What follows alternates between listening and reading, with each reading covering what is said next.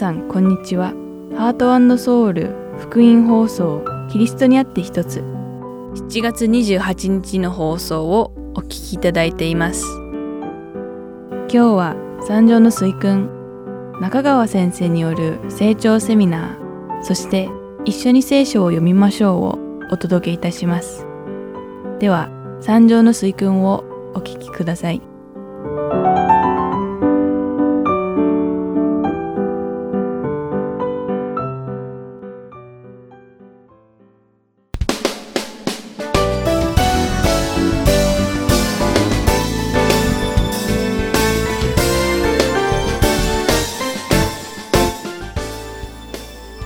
さんこんにちは。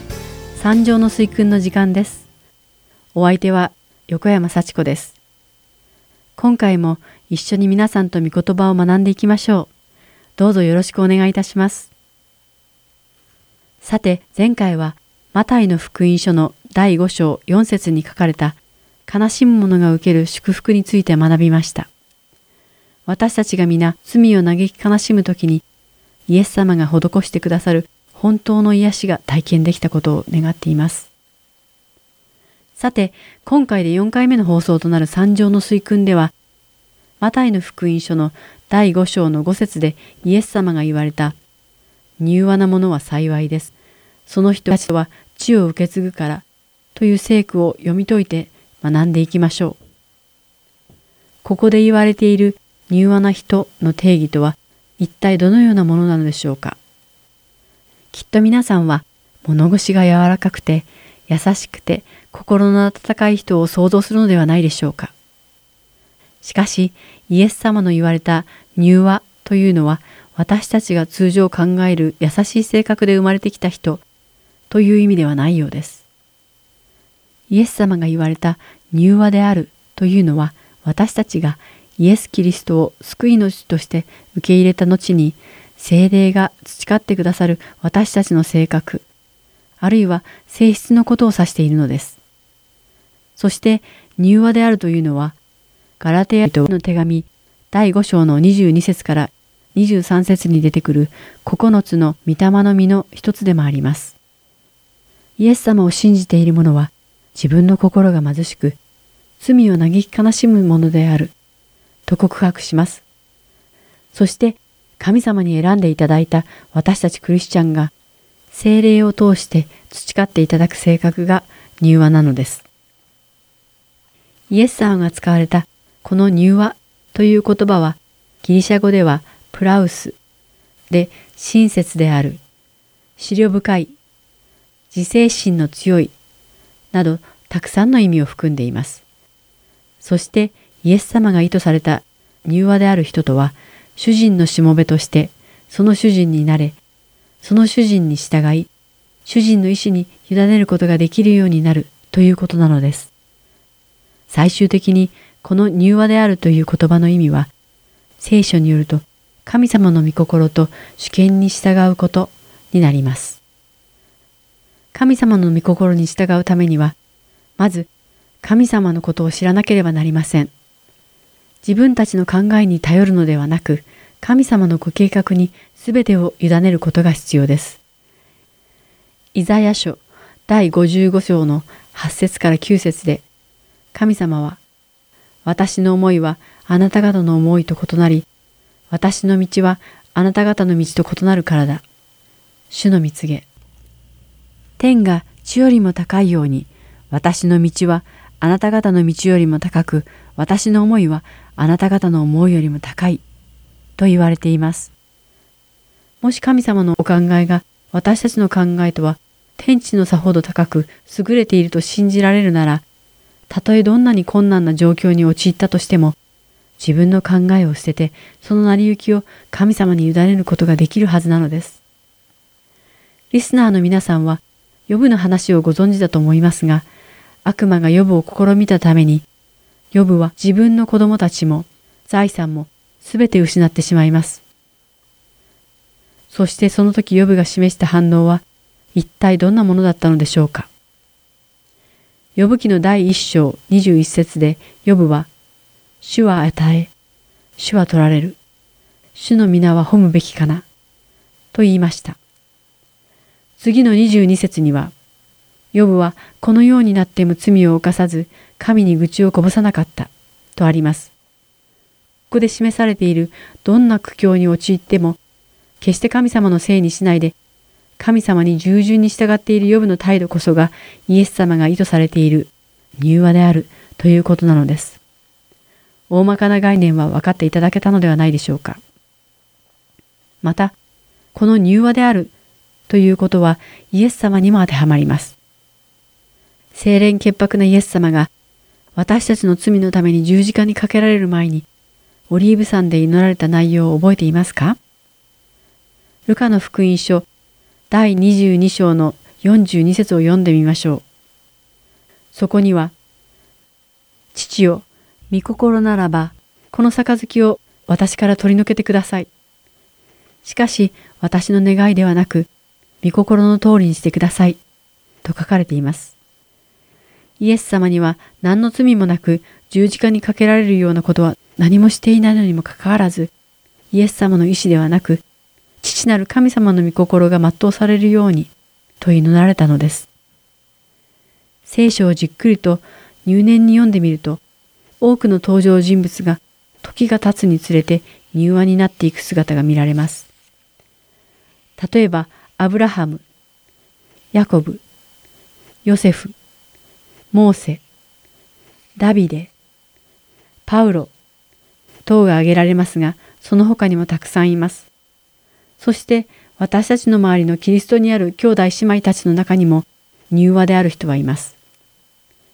さらに自分自身もイエス・キリストにあって柔和になってきていることに気づく人もいるでしょう。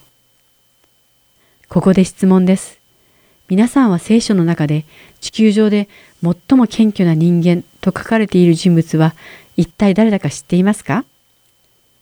それは実はモーセなのです。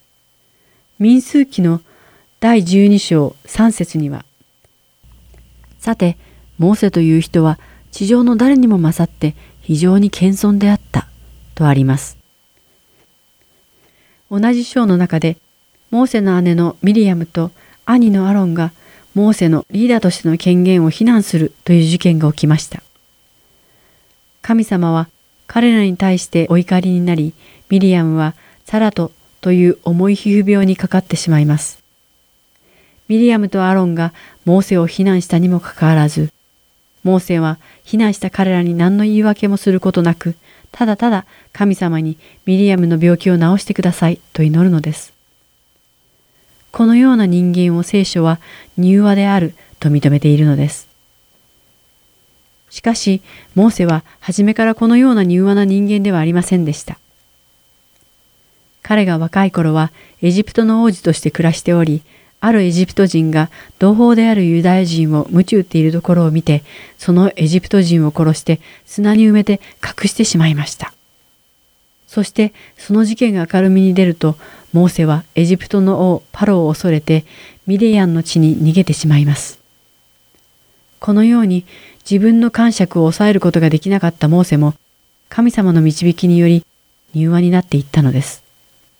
同じように神様がお選びになった聖書に記されているたくさんの人々も含めて柔和であると称される人々は決して生まれつきそうだったわけでなく神様に出会いその結果御霊の実として柔和になっていったということなのです。ここまでで柔和であるということの意味は大体わかりました。では、柔和であることによって受けることのできる祝福とは一体何なのでしょうかそれは地を相続するということです。この約束は実は新約聖書に出てきたこの箇所が最初ではないのです。旧約聖書の詩編の37編の11節にしかし貧しい人は地を受け継ごう。また豊かな繁栄を己の喜びとしようと書かれているからです。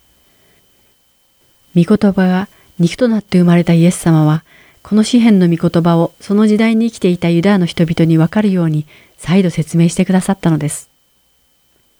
詩篇の37編には40節もあり、ここで読むには少し長すぎるのですが、皆さんにはぜひ読んでほしい聖句です。要約すると、悪をなす人や間違ったことをする人々を恐れたり、羨んだりしてはいけない。なぜなら、彼らはうまくいっているようには見えても。しかし、悪者は滅びる。主の敵は牧場の青草のようだ。彼らは消え失せる。煙となって消え失せる。と書かれているからです。そして、正しい人と悪い人を比較しています。最終的に罪人は滅ぼされ、神様が正しい人を悪者の手から救い出してくださる、と宣言して終わっています。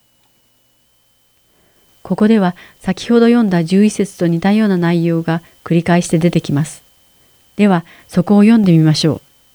9節悪を行う者は断ち切られる。しかし、主を待ち望む者、彼らは地を受け継ごう。22節主に祝福された者は地を受け継ごう。しかし、主に呪われた者は断ち切られる。29節正しい者は地を受け継ごう。そしてそこにいつまでも住み着こう。そして34節主を待ち望め、その道を守れ。そうすれば、主はあなたを高く上げて、地を受け継がせてくださる。あなたは悪者が断ち切られるのを見よう。ここで知っておきたいのは、詩篇の第37編に出てきた地と、イエス様が山上の水訓で言われた地というのは、私たちが住んでいる物理的な地上のことではないということです。もしそうであるならば、クリスチャンは皆大地主となり、大金持ちになっているはずだからです。ここで柔和なものに相続を約束されている地とは、いつか取り去られてしまう、あるいは時間とともに朽ちていく、この世界の地ではありません。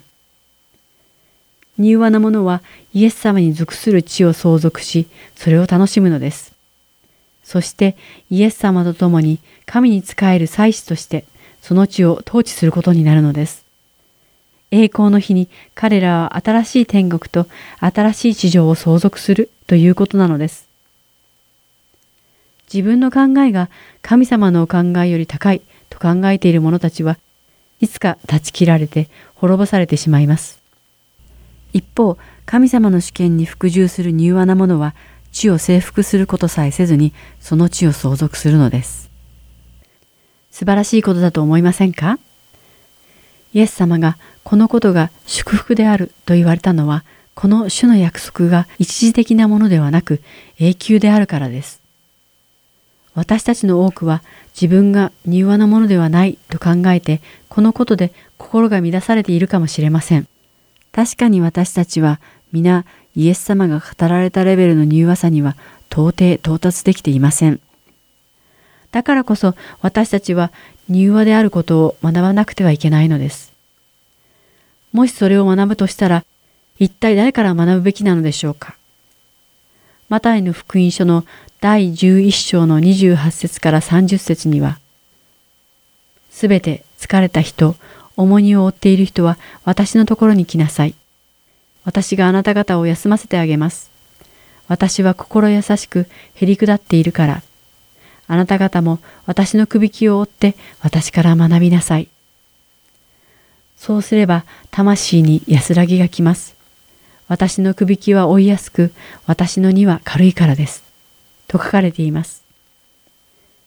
私たちは心優しくへりくだっておられるイエス様のそばに毎日行くべきです。そしてイエス様の御言葉を聞き学びましょう。また自分では抑えられない怒りや考えをイエス様の御言葉に委ねるのです。私たちは毎日精霊が私たちをより柔和にしてくださる働きを経験しています。ヤコブへの手紙第1章21節には、ですから、すべての汚れや溢れる悪を捨て去り、心に植え付けられた御言葉を素直に受け入れなさい。御言葉はあなた方の魂を救うことができます。とあります。今日私たちはマタイの福音書の第5章の5節に書かれた八福の教えの3つ目の祝福について学びました。次回は次の6節を学ぶ予定です。では祈りましょう。神様、私たちが精霊の働きによってイエス様の言われている柔和さに毎日近づけるようにしてください。そしてどんな時でも神様の御言葉を守れるように私たちの信仰を強くしてください。主イエス様の皆において祈ります。アーメン。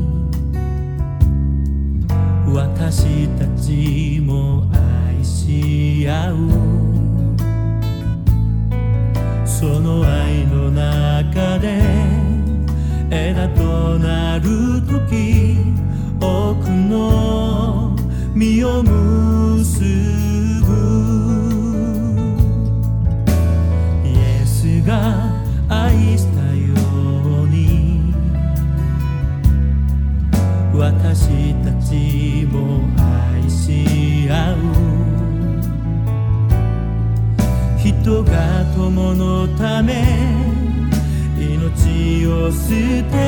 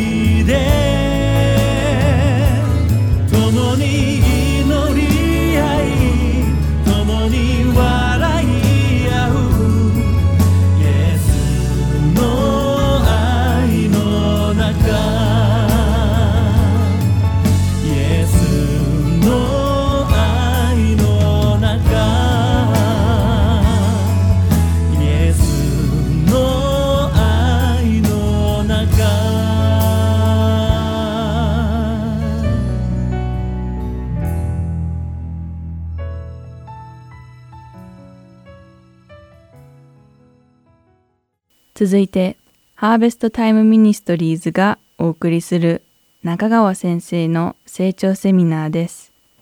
今日は人生は出会いで決まる第2課自己との出会い後半をお送りします。は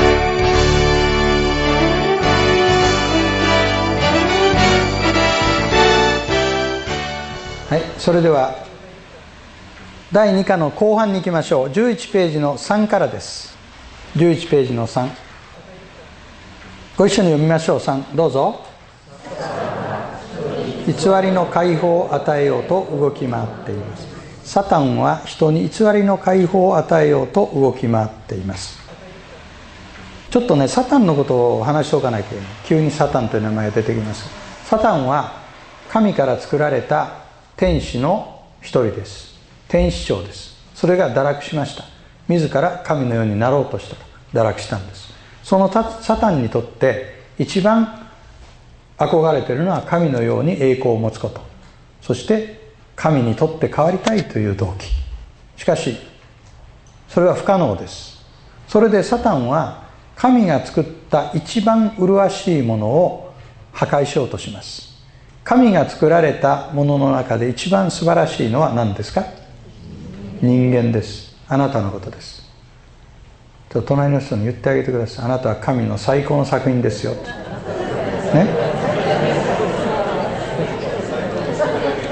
はい。一回でいいからね。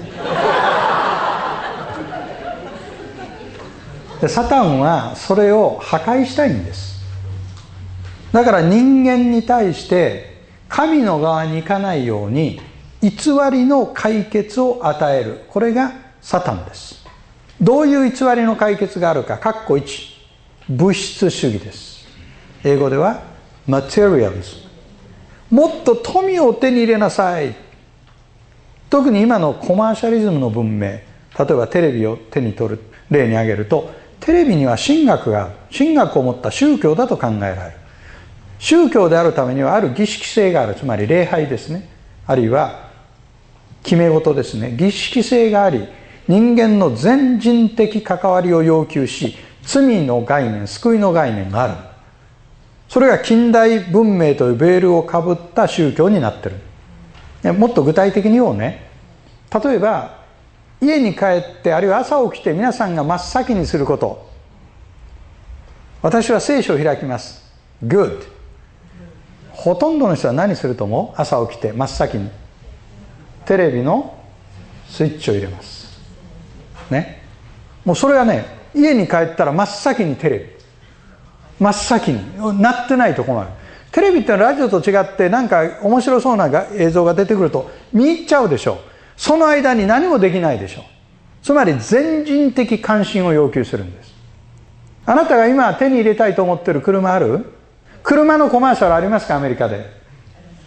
アメリカの場合はこの車はこうこうこういう価値があってこれは前の車よりかどうのこうのででいくらいくら安いとかいろんな相当ね植物的に来るじゃない。日本ではあんまりそういうのないの。日本ではもっとねイモーショナルアーティスティックそしてねあの歌舞伎俳優とかね、まあ、昔市川染五郎ってのいたよね。彼なんかはね車に乗ってね大草原を走ってるわけいやああいう車に乗ったらいいなと思うじゃない。あの渋滞の中を汗をかきもうこれで歩いた方が早いな。車はトヨタなんて宣伝見たことないでしょ。ある？ないでしょ。つまり何かというとねあなたの持っている今持っている軽自動車ではあなたは幸せになれないって言ってるんです。あなたの持っている12年目のあの車ではあなたは幸せになれない。だからあなたは不幸で束縛されてるんだ。しかし今度発売されたこのレクサスに乗ればあなたは解放され素晴らしい人生を歩むことができるようになるとコマーシャルがまるでそういうふうに言ってくるんです。問題はねあの飽きるのね。いくらいい車でも飽きるの。もう再現がないね乾きが人間の。それが現代の物質文明ですよ。宗教です。二つ目ヒューマニズム人本主義。もっと教育を与えて人間がもっと成長すれば理想郷が来る。本当ですか？こういう幻想は20世紀の2つの大戦によって破壊された。21世紀は民族紛争の世紀となっている。こんなことは冷戦時代が終わった時には想像もしなかった。当時ブッシュ大統領がねニュー・ワールド・オーダー新しい世界の秩序がやってくる。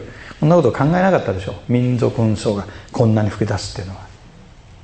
この間ユダヤ人でメシアニックジューの人が日本に来て一緒に回りました。質問に答えてました。中東和平はどうしたら来るんですか？彼何て答えたと思う？人間的には不可能です。もうそこで生きてる人の言葉だから重みがあるよ。人間的には不可能です。神様の介入がなければ不可能です。そろそろ僕らは人間に教育を与えれば世界が良くなるという幻想から目覚めて本当に何が必要かということに目を沿わなければいけないそういう時代ですね3つ目立法主義ですねもっと頑張って善行を積んでいったら良くなるんだ救われるんだユダヤ教のパリサイ主義がそうですね立法を行うことによって良い人間になっていく神に喜ばれる人類は立法によって救いを達成しようと何度も試みてきた。今日の日本でも同じことが繰り返し行われている。日本の宗教っていうのはひっくるめて言えばほとんどそういうアプローチですよ。何々をすれば何々になる。この考え方はパウロが次の言葉によって全面的に否定している。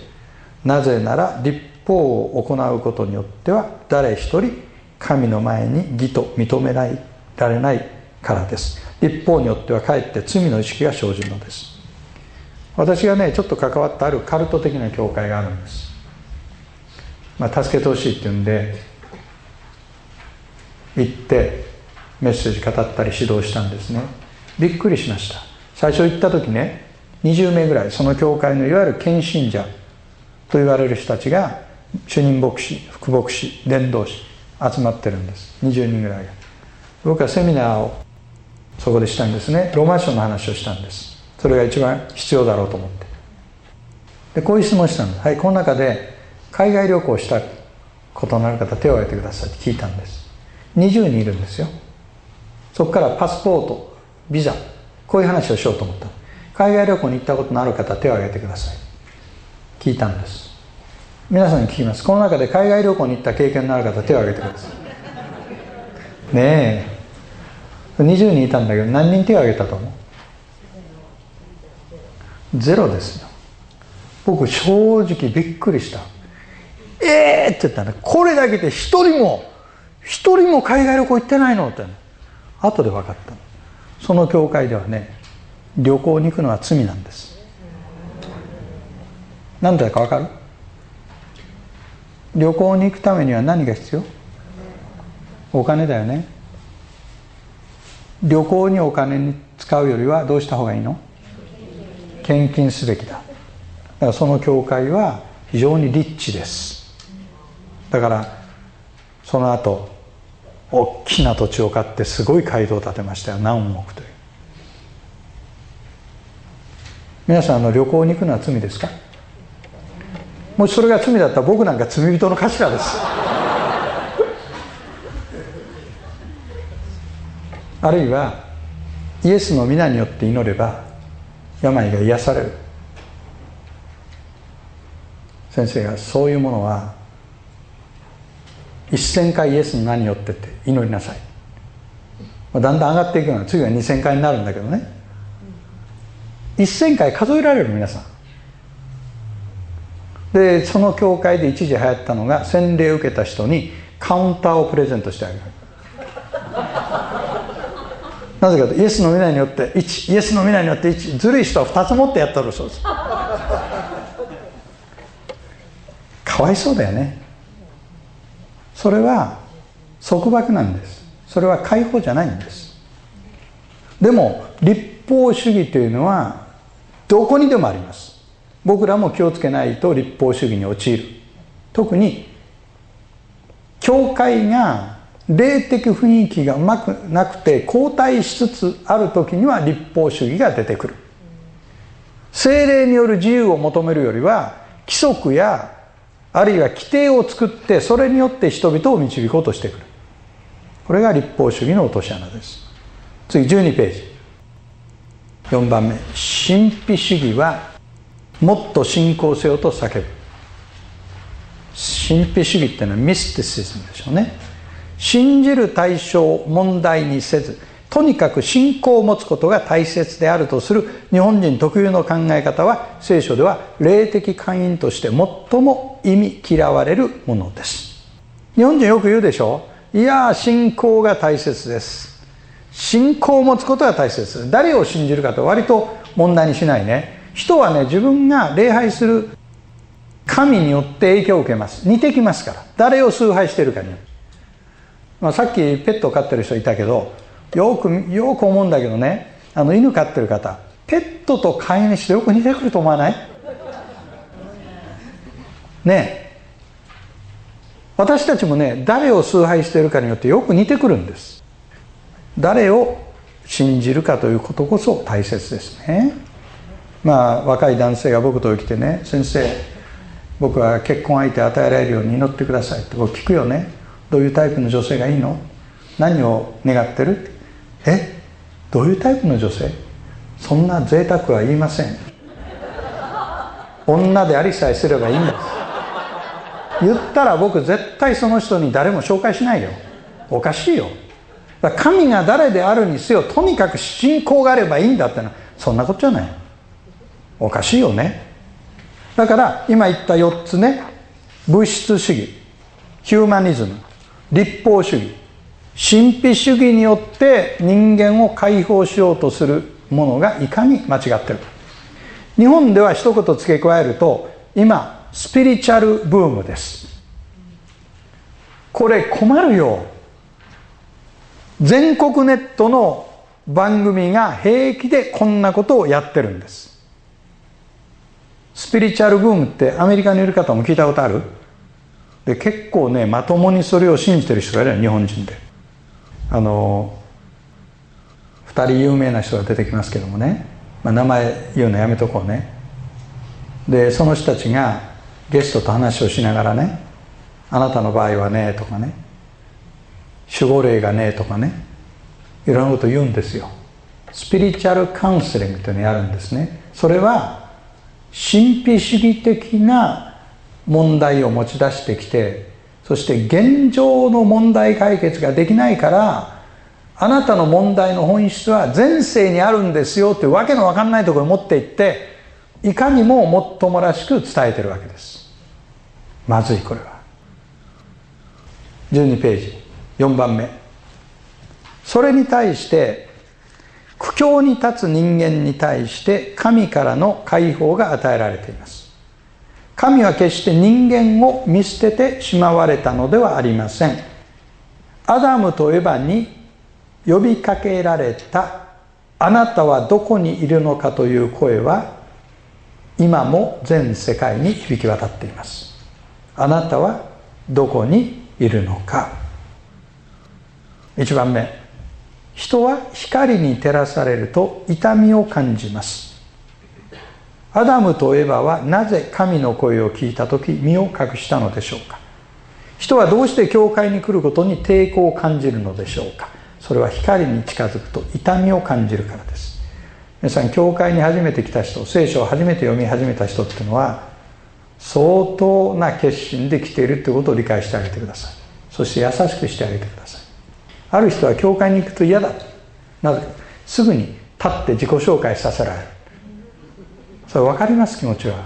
明るすぎるの教会は。単にこのねライトじゃなくて雰囲気が明るすぎるの。今まで暗い薄暗いところで心地よく生きてた人間が急に光を当てられると痛みを感じます。僕は昔ねあの青森にロケに行ったことがあったんです。元五代五のスティーブ・フォックスという人知ってる？ギターやってた。すごい背が高い。彼クリスチャンになって一緒にねしばらくテレビの仕事したで2人立ってオープニングのところを撮るんです。僕がこう立って彼がここに立ったカメラマンが構えてねやるんだ決まらないわけカメラアングルが。で頭かきながら僕が言って「先生すいません。あのスティーブを撮ろうとしたら先生この辺なんですよ」先生取ろうとしたらすぐこの辺なんです。なんかどうなんか乗ってくれませんかねって僕に。でいいよって言って石を持ってきたよこの大きな石を。でそこへだったらちょうどよくあそれだったら大丈夫。ところがね石がグラグラしてんの。すごいグラグラしてね座りが悪いからひっくり返したの。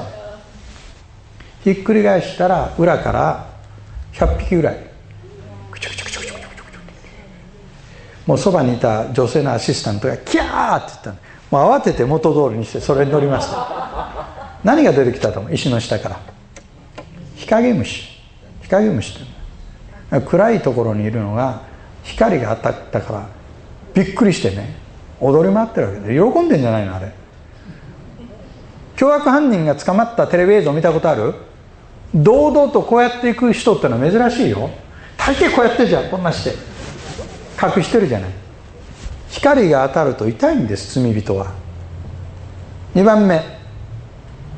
キリストの救いの手が差し出されている。神がアダムに語りかけた言葉は全て疑問文。あなたはどこにいるのですか？ね？どうして食べたの？そういう疑問文。神はどんな人でも今あるがままで愛し救うために神が近づいてくださる。神はどんな人でも今あるがままで愛し救ってくださいます。これはちょっと文章が変だからね。ミスタイプと思うね。後で修正しよう。私もね自分の救い振り返って私が求めたというよりは気が付いたらクリスチャンがそばに置かれていたんです。皆さんもどう振り返ってみてね。必ずあなたは自分で追求して神様発見したというよりは神の方からあの瞬間近づいてくださったなということが分かるはずです。そして3番キリストの十字架こそ真の解決です。創世記3章の15節。これは原福音と言われるものです。一度学びましたね。第一課で。ここにはそれ以降聖書の中で展開される神の救いの計画が予表されている。そしてそれは最終的にはキリストの十字架によってサタンの技に勝利するところまで続くんです。創世記3章の21節にこういう言葉がある。神である主はアダムとその妻のために革の衣を作り彼らに着せてくださった。この革の衣っていうのは動物を殺さなければ革の衣ができないでしょ。つまりこの衣を着せるためには命が失われてるんです。命の犠牲があるんです。これはキリストの十字架の型です。アンティタイプ。本体はキリストの十字架です。ここにすでに義の衣キリストの十字架によって私たちに着せられる衣が予言されていると見ることができます。命の犠牲によって得られたこの衣はイチジクの葉っぱで作った衣とは全く違う。さあそれでは第2課の後半を絵の概念で確認しましょう。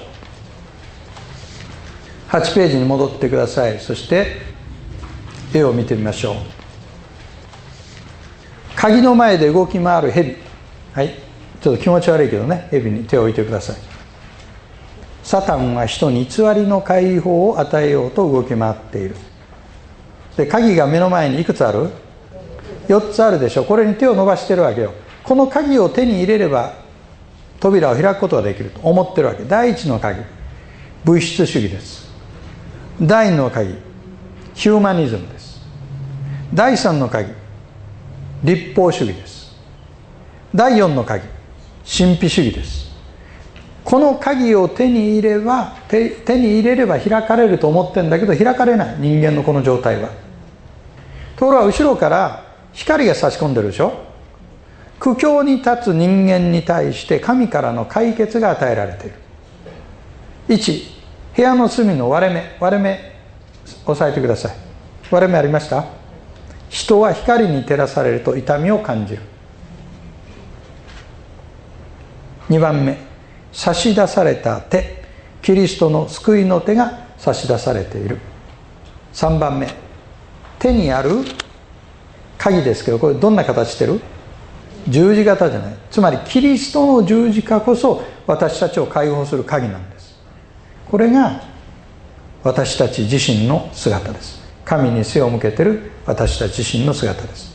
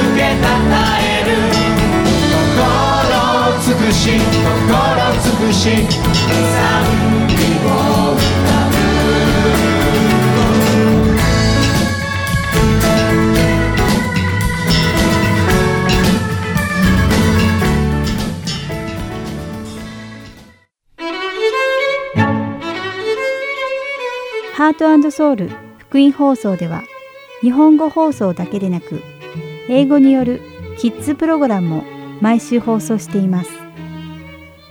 お子様にぜひ福音に親しんでほしいとご希望の方には無料 CD を送付しておりますので CD ご希望の方はハートソウルオフィス602-866-8999までお電話をいただくか heartandsoul.org.gmail.com heartandsoul.org gmail.com までメールにてお知らせください。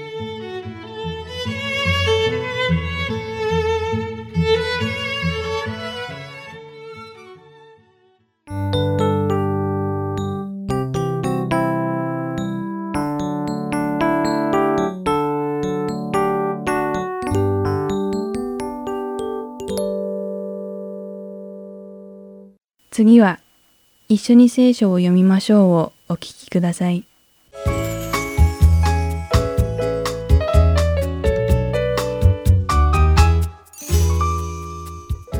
皆さんこんにちは。一緒に聖書を読みましょうの時間です。お相手はいつものように横山まさるです。今日も一緒に聖書を読んで御言葉を学んでいきましょう。それではまたしばらくの間お付き合いください。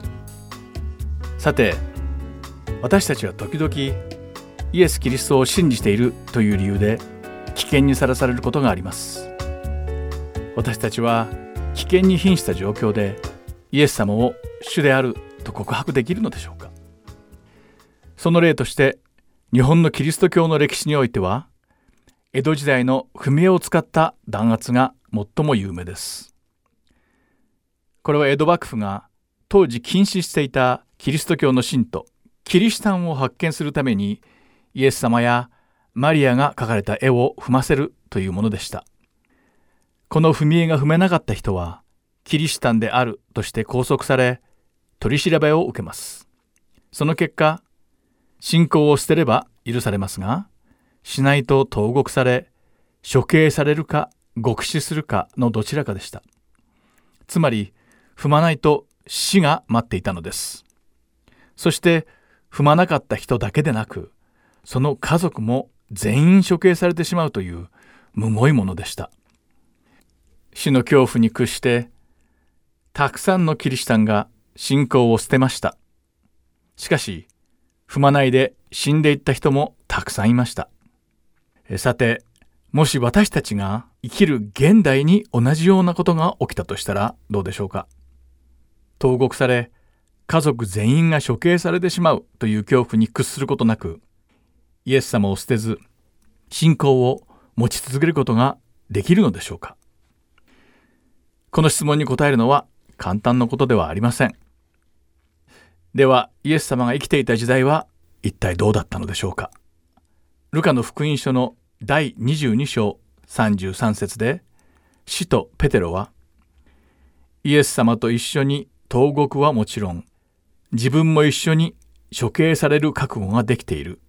とイエス様に宣言します。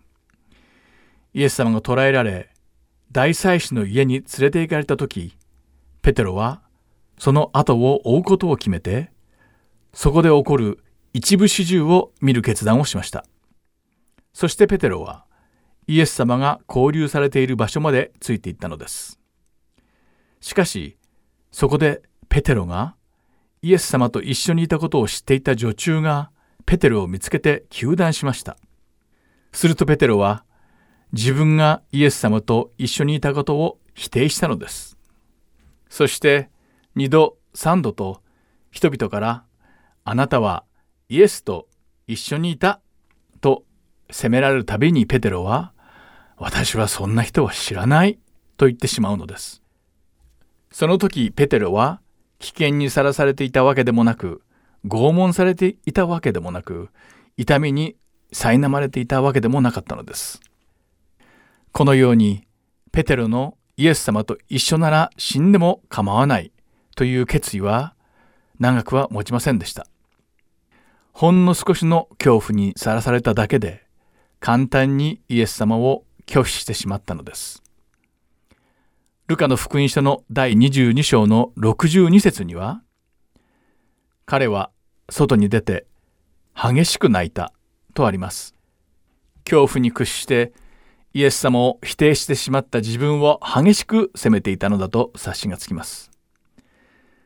この時のペテロと同じように私たちがどんな状況下でもイエス様を決して否定しないと決断しても果たしてそれを本当に守り続けることができるのでしょうか？弱い人間である私たちはほんの少しの恐怖やプレッシャーに負けてしまうかもしれません。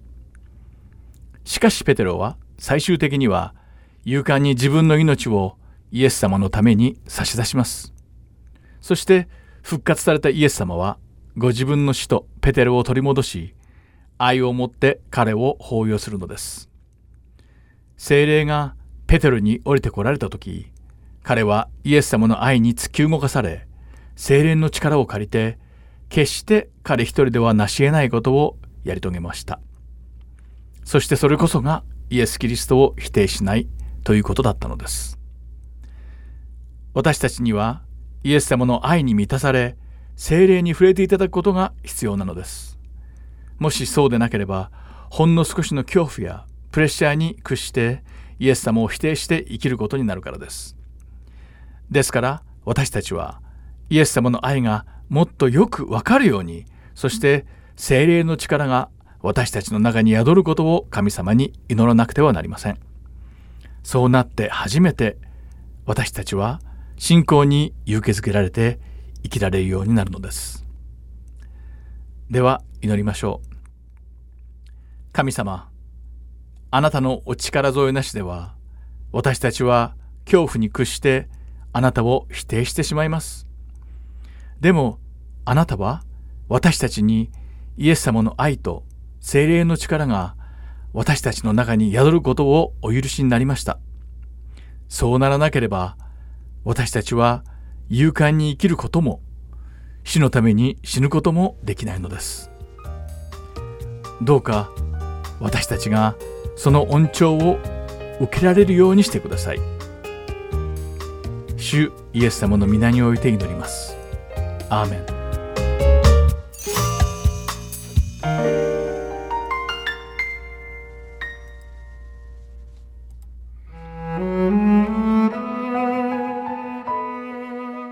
今週はルカの福音書第22章47節から71節をお読みいたします。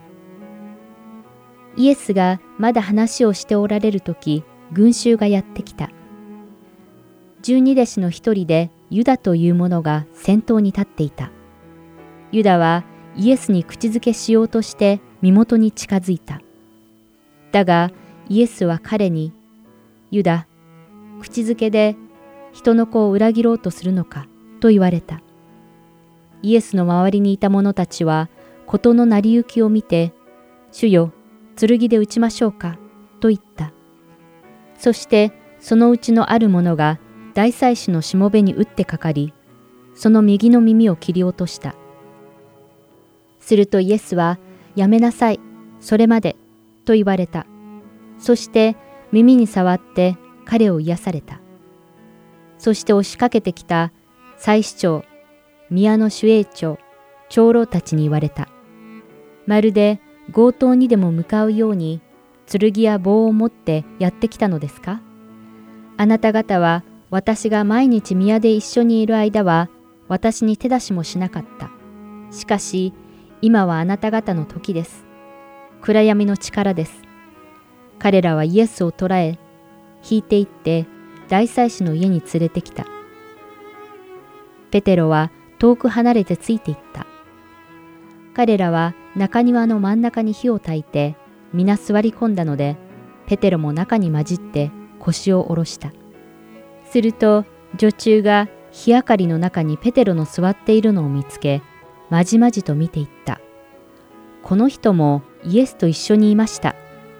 ところがペテロはそれを打ち消して、いいえ、私はあの人を知りません、と言った。しばらくして他の男が彼を見て、あなたも彼らの仲間だ、と言った。しかしペテロは、いや、違います、と言った。それから1時間ほど経つと、また別の男が、確かにこの人も彼と一緒だった。この人もガリラヤ人だから、と言い張った。しかしペテロは、あなたの言うことは私にはわかりません、と言った。それと一緒に、彼がまだ言い終えないうちに、鶏が鳴いた。主が振り向いて、ペテロを見つめられた。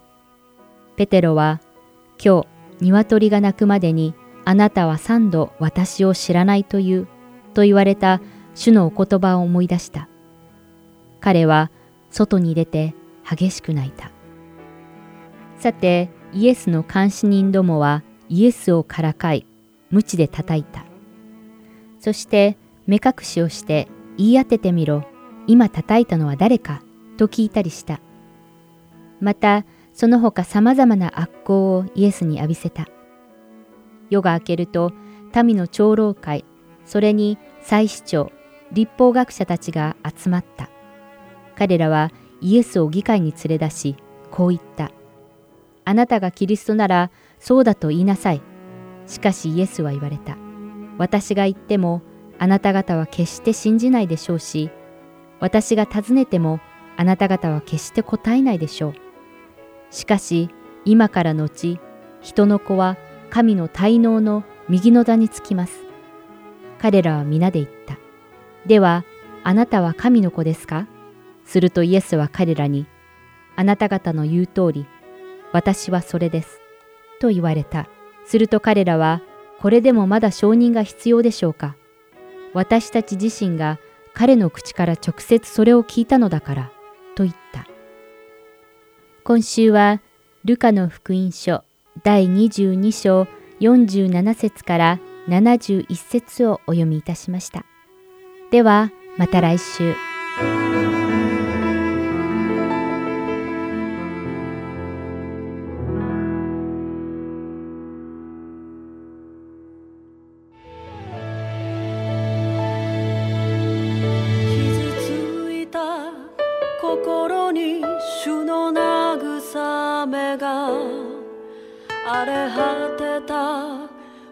地に主の回復が今愛の御手がすべてを包み癒し立ち上がらせる。傷ついた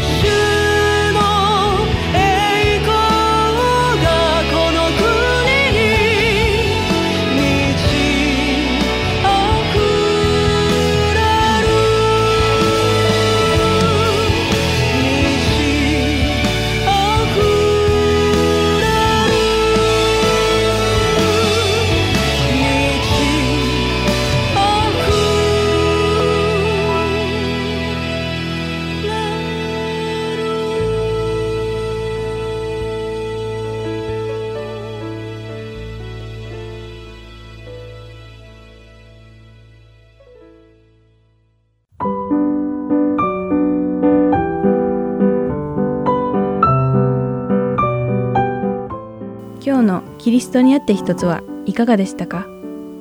最後までお付き合いくださりありがとうございました。また来週お会いしましょう。